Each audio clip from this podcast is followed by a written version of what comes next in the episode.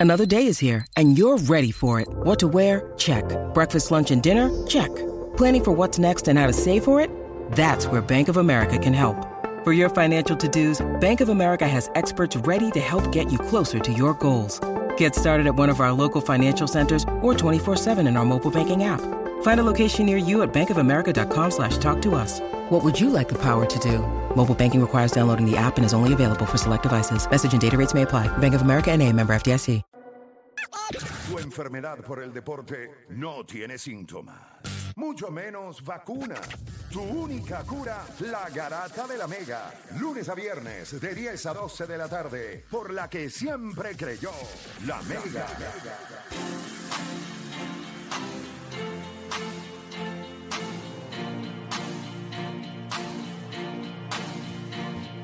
Bueno, Cuando sigue escuchando la garata de la Mega Ahí está, 106.9, 95.1 y como les dije, antes de irnos a la pausa, vamos a estar hablando ahora de factores X.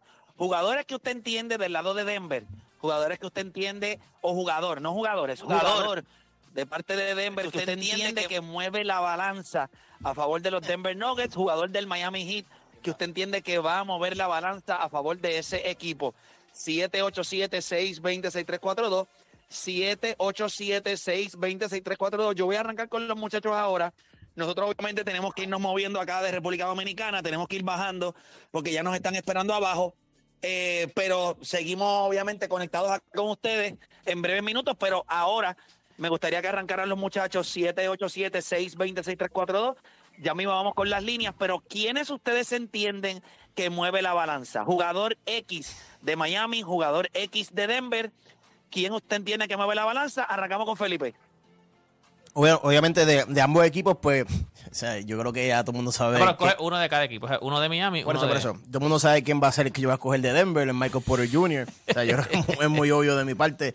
Y, y también yo creo que obvio también en la serie. Todo el mundo vio que fue la tercera opción en, en la serie contra los Lakers. Hizo una tremenda serie, consistente, que eso, que eso es todo lo que yo le pedía, que fuera consistente. Yo no le pedía números grandes, ni, ni double doubles, ni triple doubles. Yo solo le pedía números consistentes. Y yo creo que si vuelve a hacer lo que hizo con los Lakers, de poner esos números consistentes, como yo siempre he dicho, 15.7 rebotes, que para mí, que eso es lo que él puede dar toda la noche. Yo creo que ahí entonces pues es un factor X. En el otro lado pues, de Miami, pues hermano, yo creo que si no hubiese pasado lo que pasó en ese Game 7, yo hubiese escogido otro jugador. Pues yo, yo creo que tengo que coger a Kyler Martin. O sea, Yo creo que Kyler Martin demostró obviamente que la tiene, sacó la cara por el equipo en el, en el juego más importante. Al punto de que yo entiendo por qué le dieron el, el MVP a Jimmy Butler, pero al final del día, o sea, que, voto. que, Kyler Mar- Kyler Martin yo creo que tuvo ahí la segunda, porque de verdad que ese juegazo que se tiró fue increíble. Así que yo creo que esos son mis factores X. Kyler Martin por el otro lado, por el lado de Miami y Michael Porter Jr. por el lado de PR. Mira, voy a tirarme yo porque no quiero que... Porque yo, me interesa escuchar lo que tú vas a decir. Pero para- si yo me voy a ir por, por Denver, yo me fuera con KCP. O sea, ¿por qué? Por uno- primero tiene que defender, va a tener que defender a, a- a Jimmy Butler. Va a tener que defender a Jimmy Butler. Va a ser una tarea difícil. Yo espero que le haya hecho la asignación y sepa que para el lado que va es para la derecha. O sea, que no. O sea, que por fin hayan hecho la asignación. Tiene que meter el triple, porque Miami es un equipo que mete triple y KCP de momento viene bien caliente y te mete todos los triples del mundo. So, como único tú vas a, por- a poder competir con Miami es que metas triple. Michael Porter Jr. tiene que meter triple también, pero KCP también tiene que meter triple. Y tiene la tarea de defender a Jimmy Butler. Por el lado de Miami, yo te voy a decir un jugador, porque ya para mí, no es que tengan que tener una serie. Yo creo que ya tú cuentas con Caleb. O sea, si tú quieres que en verdad Miami luzca como ha lucido, porque una de las cosas que ella ha lucido por como. O sea, una de las cosas porque ha llegado a donde está, porque el banco se fue a un nivel estúpido. Ya lo tuvimos en un tema de eso del banco y el banco de Miami se ha ido a un nivel estúpido. So, ya no- para mí, ellos- ni siquiera el banco es un factor X. O sea, para mí ya Caleb Martin debe lucir bien, Gabe Vincent debe lucir bien. Si yo te voy a escoger un factor X que debe, que yo creo que debe lucir bastante bien, es Kyle Lowry. O sea, Kyle Lowry va a tener la. Primero es el veterano de este equipo. O sea, después de Jimmy Butler es el veterano de este equipo y ha estado en esta situación, es el campeón del equipo. Ahora mismo él tiene un campeonato ya con, con Toronto. Y yo creo que en esta segunda unidad es el que puede dejar que, que- o que, que no sé, porque acuérdate, el problema que tiene Denver es que no tiene segunda unidad. Denver tiene un jugador de segunda unidad, estábamos hablando ayer. El, el jugador como tal, el que más le, va- le vas a exigir Brown. es Bruce Brown. Los demás, eso no juegan. Pensé en otro factor aquí, porque pensé desde Denver Thomas Bryan y de y de Miami Udon Haslem, pero este. No, pero, pero para mí Kyle Lowry va a tener la otra tarea de, de, en esa segunda unidad tratar de mantener el juego, o sea, o sea, por lo menos mantener el tempo de juego, mantener de que no se te vayan los jugadores, vas a tener que meter bola, no es que te voy a exigir que me metas 25 puntos porque ya tienes 36, 37 años, pero tienes que meter bola, o sea, si tú quieres de verdad mantener este equipo eh, controlado, tú tienes que lucir como un capitán, tú tienes que lucir como un veterano, tú tienes que lucir como el tipo que ya tiene la experiencia en playoffs y tiene un campeonato. So, para mí sería Kyle Lowry en Miami.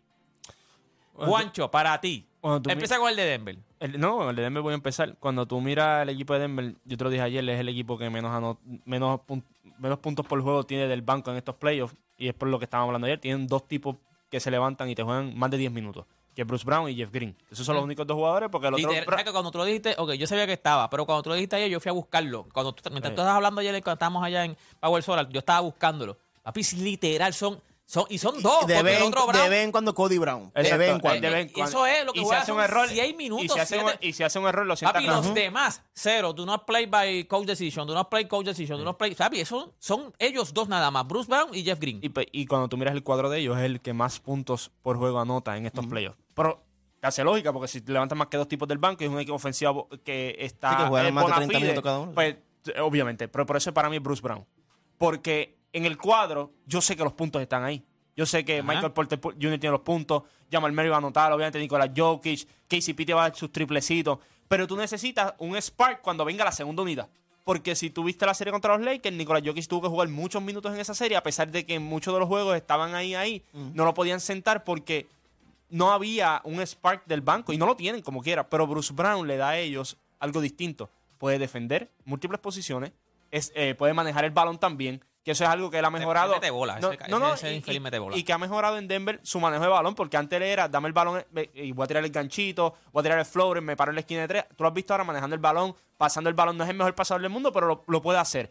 Que también eso le da un descanso a- en, ciertas, en ciertas posiciones a Jamal Murray. Murray, ¿eh? por, por eso para mí él va a ser bien importante y él se va a ver bien en esta serie en el sentido de que Miami no es el equipo más grande, porque él no es grande. Pero cuando tú miras el equipo de Miami, aquí no es como los Lakers, que los gares de los Lakers eran demasiado grandes. Y tú lo veías y pues tenía que dar mucho foul y todo. Yo creo que en esta serie contra Miami, él, él se va a ver muy bien y es un jugador que Denver necesita. Viene del banco, que te puede dar 12, 14 o 15 puntos viniendo del banco. Y Que te lo va a tener que. eh, Lo va, si- porque ese, papi, lo que levantan son dos personas. so, si tú tienes que. Vas a tener que meter y la que bola. te dé 4 o 5 rebotes y 1 o 2 triples, tú estás bien con él. Por eso para mí es un jugador importante por lo que te puede traer del banco, para poder contrarrestar el banco del otro equipo.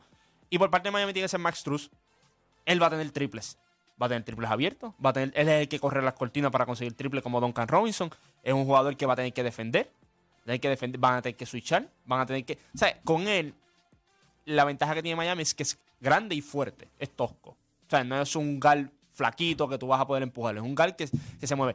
Y este equipo va a necesitar que le ataque el canasto. Tuviste que Duncan Robinson, una de las cosas que mejoró en su juego es que si no tiene el triple, pone la bola en el piso y llega por lo menos al aro. Antes no hacía eso. Antes era o el triple o ni nada. Y Max Truss tiene la capacidad atlética, no es, no es Yamorán, pero puede terminar en el aro. ¿Me entiendes? Puede terminar en el aro. Yo creo que es un jugador importante por lo que te puede hacer defensivamente. Y lo importante en esta serie, para mí, me sale el triple. O sea, tú tienes que meter el triple. Si tú Ahí estar en el se juego. incorpora ya, ¿verdad? Estaba, ya Lo estaba probable- lo ya estaba- probable- lo pusieron, en el último juego, en el juego 7, pusieron que ya estaba cleareado para recibir contra, Lo- para practicar 5 contra Lo, 5. lo más probable, eh, si regresa, es en Miami, cuando la serie esté en Miami, juego 3 o juego 4 todavía. Ah, Por eso yo ok. me imagino que va a ser day by day, como vaya. Es- yo- lo que están seguros es que los primeros dos juegos en Denver él no los va a Ok, jugar. Ya está. Este, pero para mí es Max Truss y, y Bruce Brown. Por lo que te dije. Bruce Brown, por parte de Denver, algo que te, le, que te le pueda dar el banco a Denver va a ser bienvenido. Y Max Truss, el triple y atacar el canasto. Me gusta, me gusta, me gusta. me gusta. ¿Tenemos gente en línea? Si tenemos a Samuel de Salinas en la 1. Samuel Garata Mega. Mira, vamos abajo. Zumba, Samuel. ¿Tú estás escondido en el Este, trabajo, Samuel, que que- estás hablando bajito? Sí, sí, sí, sí. Este, mira, mira, para Denver yo creo que es Aaron Gordon. Eh, yo te entiendo este deporte de lo que tú dices de KCP, pero yo creo que Aaron Gordon es el que va a cambiar a Jimmy Butler. Eh, so, y le van a dar tiros abiertos a él también.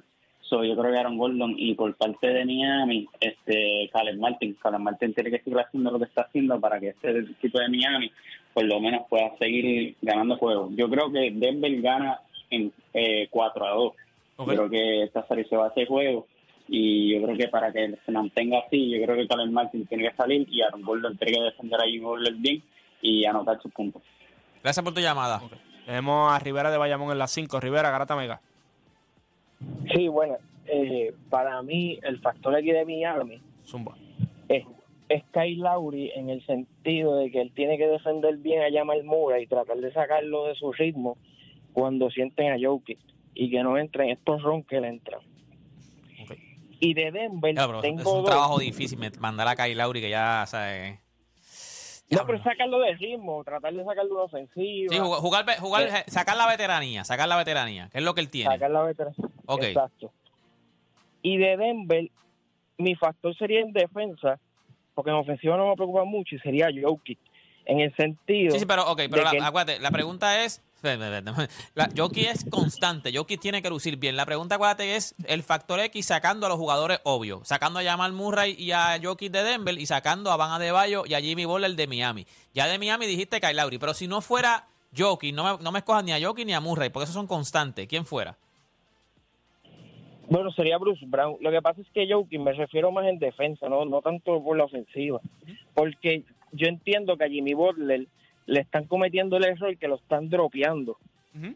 Y, a- y aunque él no sea un gran tirador de tres, el dropearlo permite que él pueda llegar a sus espacios porque le están dando la distancia suficiente para ir de poco en poco llegando a esos espacios. Tienen que ser agresivos con él en defensa. Si no es Jokic, pues sería Bruce Brown. Ok.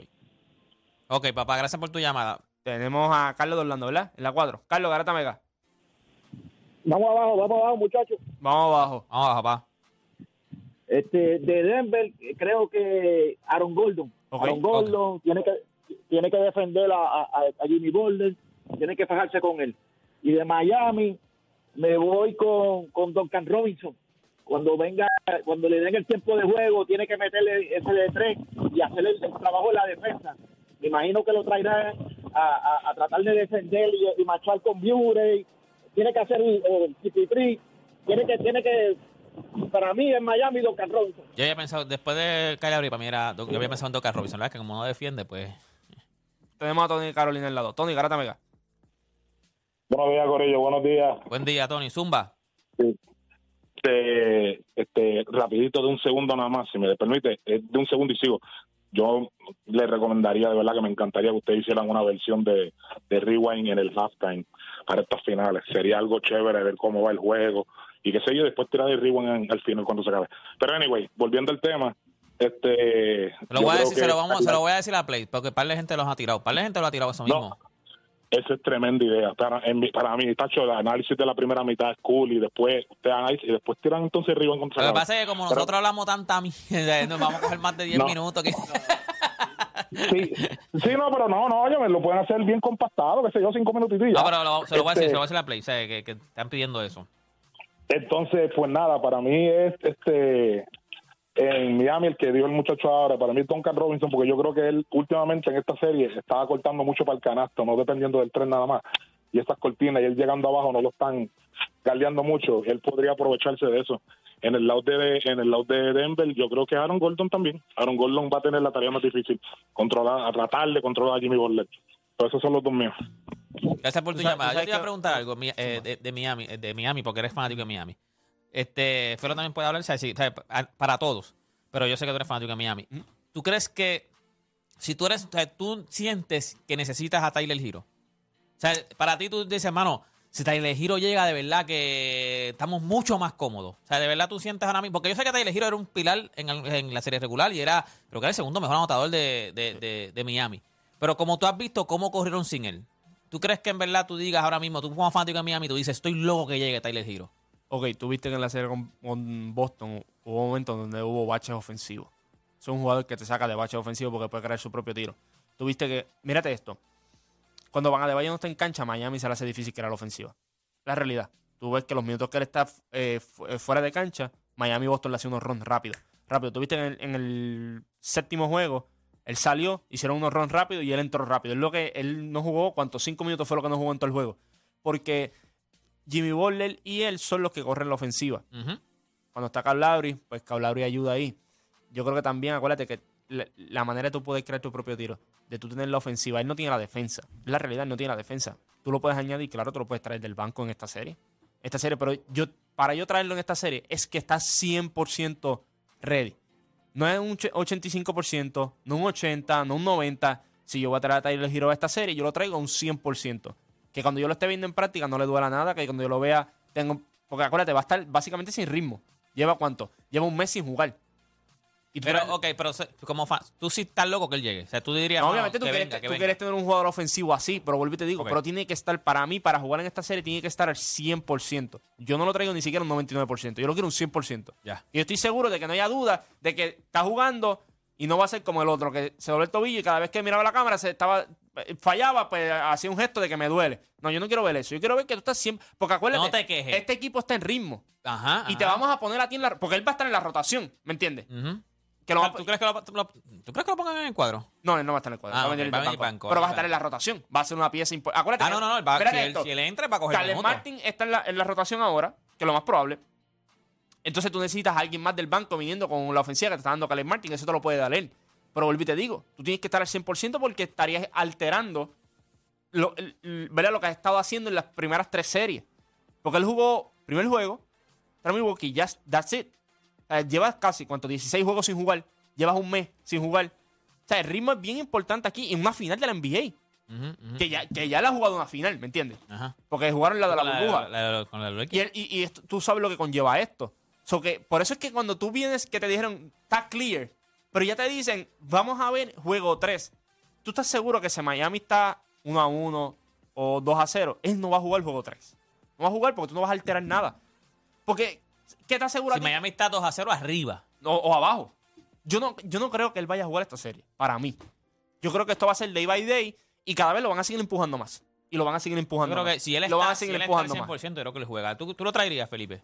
Eh, esto me recuerda a las finales de los Magic contra los Lakers, Mm. cuando estaba Rayford Alston haciendo todo lo que estaba haciendo con la lesión de Jamir Nelson. Sí. Y Jamir Nelson volvió de la lesión y el coach decidió ponerlo en la rotación rápido, dándole minutos de, de starter. Y obviamente todo el mundo sabe lo que pasó. No estoy diciendo que.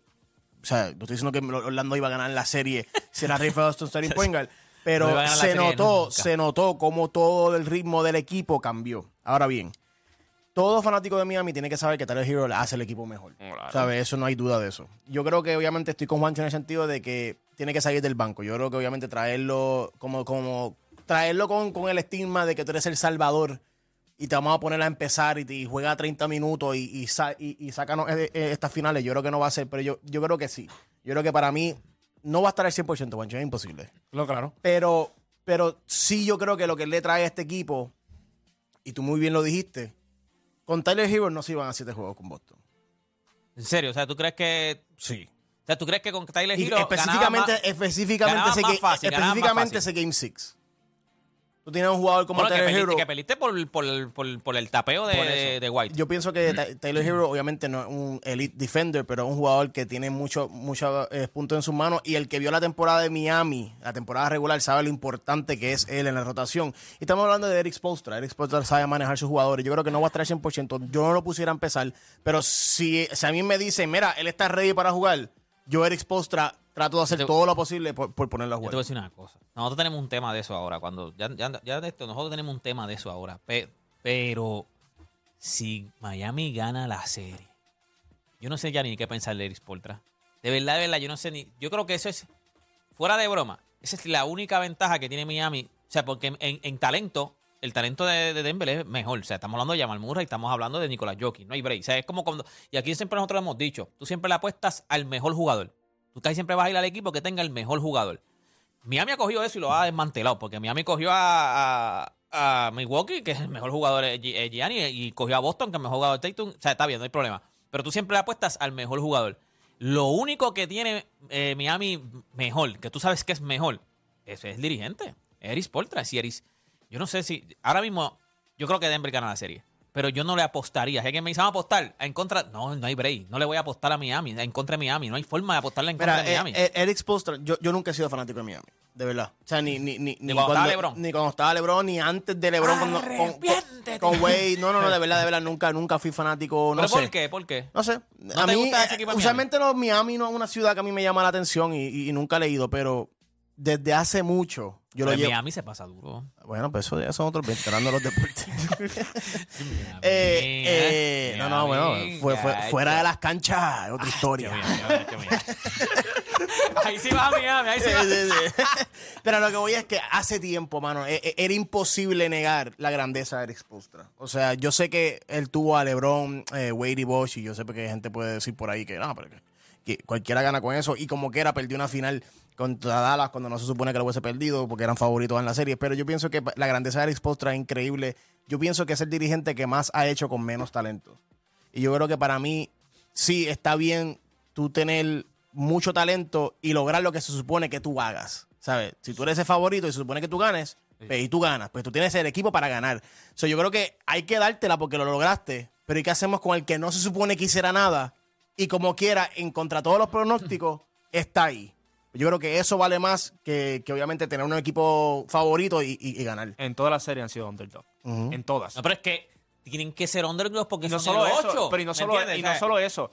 El, en cuestión de Las Vegas, este es uno de los odds más drásticos que hay Ujú. en, en las últimas, o sea, en la, fi- en la historia de las finales del NBA. Este es el tercer odd más alto es que, que- hay por un equipo para ganar. Pero es que yo te voy a decir, como que en. en- Lo- lo- la- que gana Denver. Sí, que gana Denver. Uno de los odds más altos para ganar una final, el- ¿verdad? En la historia de- Las Vegas y la NBA, este es el tercer más alto.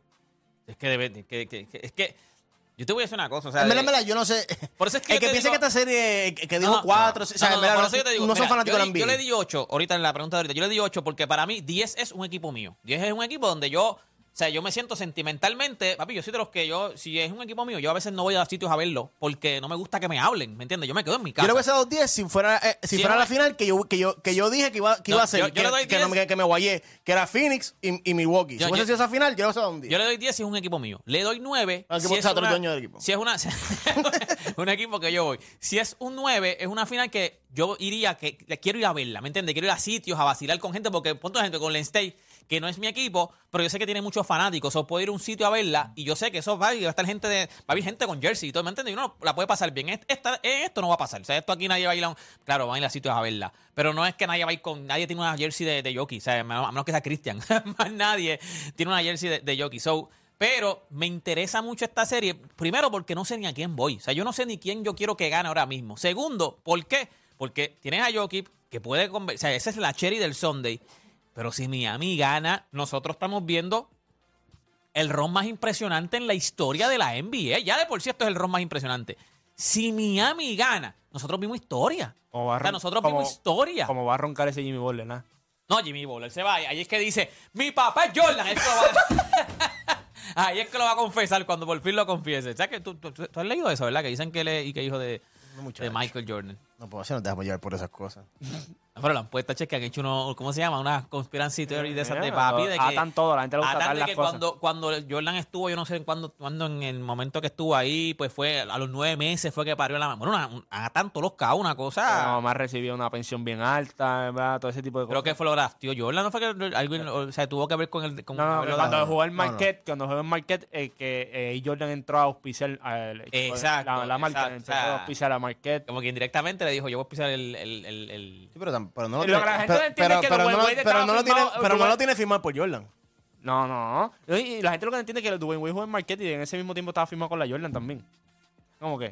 Sí, pero Don Wade no se parece a Jordan. No, no, pero lo que digo, no, no, que yo digo es que cuando Dwayne Wade estaba en la liga jugando, que eh, Jimmy Butler estaba en Marquette, Dwayne Wade era Jordan del brand. Y Dwayne Wade jugó en Marquette. O sea, que tú puedes atar y decir también, ah, pues que estábamos pisando porque Dwayne... ¿Me entiendes? Que a la gente le gusta decir de sanganería Es que porque te acuerdas cuando salió el script de cómo iban a ser las finales de conferencia, de cómo ¿Tú iban... sabes qué es lo más triste? ¿Tú sabes qué es lo más triste? Que no está LeBron. Que No, no, Eso eso... es lo más triste, que no está LeBron en la no, final. no, no, deja- muchacho, Eso es lo más triste. Deja a LeBron dormir ya. No. Eh, a lo que voy, lo más triste de Jimmy Butler es que, o sea, si tú ves el backstory de él, que, que no lo conoce, debería leerlo, no voy a empezar a explicarlo ahora. Pero todo lo que él ha logrado y que genuinamente, y que genuinamente, cuando él logre to- logrando todas estas cosas, lo que la gente está diciendo, ah, lo está logrando porque él dijo Jordan. No, eso es un vacilón, chicos. Eso O sea, es no, vacilón. tú- ok. No, no, no, pero no. Eso no, no, no, espérate, espérate, un espérate, espérate. Cada vez que tú sabes que cada vez que tiene un gran juego, en todas las redes lo que sale es que Tú, una cosa o sea, nueva. Nosotros estamos claros que es un vacilón. Ajá. ajá. Pero allá afuera yo no sé. ¿Tú crees que en verdad se lo creen? Pero tú no ves, tú no ves que cada vez que-. Cada vez que tiene un gran juego, sacan las, las estúpidas teorías esas. De verdad. Sí, Sí, porque- es que yo- sí, yo pensaba algo que grande. todos lados. Yo pensaba que eso se había quedado un vacilón, que eso ya lo desmintieron. Te full. digo que sacaron a Bueno, obviamente lo desmintieron en el sitio. No es verdad. Pero, ¿Cómo sabes que no es verdad? ¿ves? Por el mero hecho de que te hagas eso, es lo que yo estoy diciendo. Y ahora que tú piensas como la mayoría. Exacto, Ah. no soy la voz del pueblo. By the way, ¿tuviste el video de ese Jordan que es competitivo a unos niveles? ¿Tuviste? Los otros días lo vi. o sea, es un video viejo, pero lo vi que estaba con, en el campamento que estaba Chris Paul, como Chris Paul está que con si Jordan. mete- que si mete- Papi, que él decía, si él falla, si él falla un tiro, le va a regalar tenis a todos los chamaquitos del campamento. No falló un tiro. O sea, no quiso regalar. Es que seguramente, mira, para vacilar, falló el, fue- falló el último. Les doy la, como que los pongo en tensión y el último, papi, en el tiro libre que Chris Paul le metió la, la- le metía la mano para que no viera. No falló un tiro. Y le dijo, Para regalar tenis. "Cojo". No tienen break. cojo, le dijo. No tienen "Tacho, break para regalar break". tenis. Yo soy multi, yo soy billonario con mis tenis y no le voy a regalar tenis a ninguna. Cómprenlas, infelices. Otra cosa. Pero mira, ahora que hubiese estamos- hecho lo mismo también. No, si tú digo, yo, no- yo- soy infeliz. Yo soy un infeliz, Por pobre, eso, pues yo soy un hubiese pobre. libre. Pero la mayoría de la gente hubiese hubiese fallado, hubiese hubiese fallado. hecho a los no. nenes así ¿Qué va a ser? ¿Qué va a ser? Mira, cuando yo hablé ahorita de Spoltra, me interesa mucho saber porque tenemos una pregunta cuando volvamos de la pausa. ¿Quién merece que, by the way, ayer como que tiramos una pincelada en el- cuando estábamos ayer en la transmisión y ya sabemos que, ya, ya yo sé que... Y ya te vi pistoneando ahorita. no, no, papi. Ya te vi no, pistoneando no, ahorita. No, no ha ganado. Ah, porque este- no ha ganado. Este es Steve Kerr full. No, papi, no, no full. Él es el que está de acuerdo con Pero que- mira su resumen, chico, no es Él- él- full. él Mira está- su resumen. Él ¿eh? está de acuerdo Pero se con- resume como dirigente. Sí, como dirigente. Porque, la o sea, pregunta no pueden es... meterme los No, no, no, no, campeonatos de chico. jugador. No, la pre- es como dirigente. Ejecutivo. 787 787-620-6342. ¿Quién merece más ser considerado un coach Hall of Famer? ¿Steve Kerr o Eric Spoltra? Vaya, güey, vaya, güey, la gente, los dos Ahí son viene Hall la of daña, Famer. No, ahí no, viene la no, no, contaminación. no, para la gente, que los dos son Hall of Sí, Famer, claro, no o vengan sea, a no- llamar no aquí, vengan se a van, los pensar dos que- son Hall of Famer, ¿me Pero entiendes? ¿quién tú consideras que se merece más? Si ese- tienes un voto para el Hall of Fame, ¿a quién tú Eh, pondrías ya. primero? ¿A, a, Exacto. a Eric Spoelstra Tu o a voto Steve es Kerr? uno de esos dos. ¿A quién tú darías tu voto? 787-620-6342. Con eso volvemos luego de la pausa aquí en La Grata.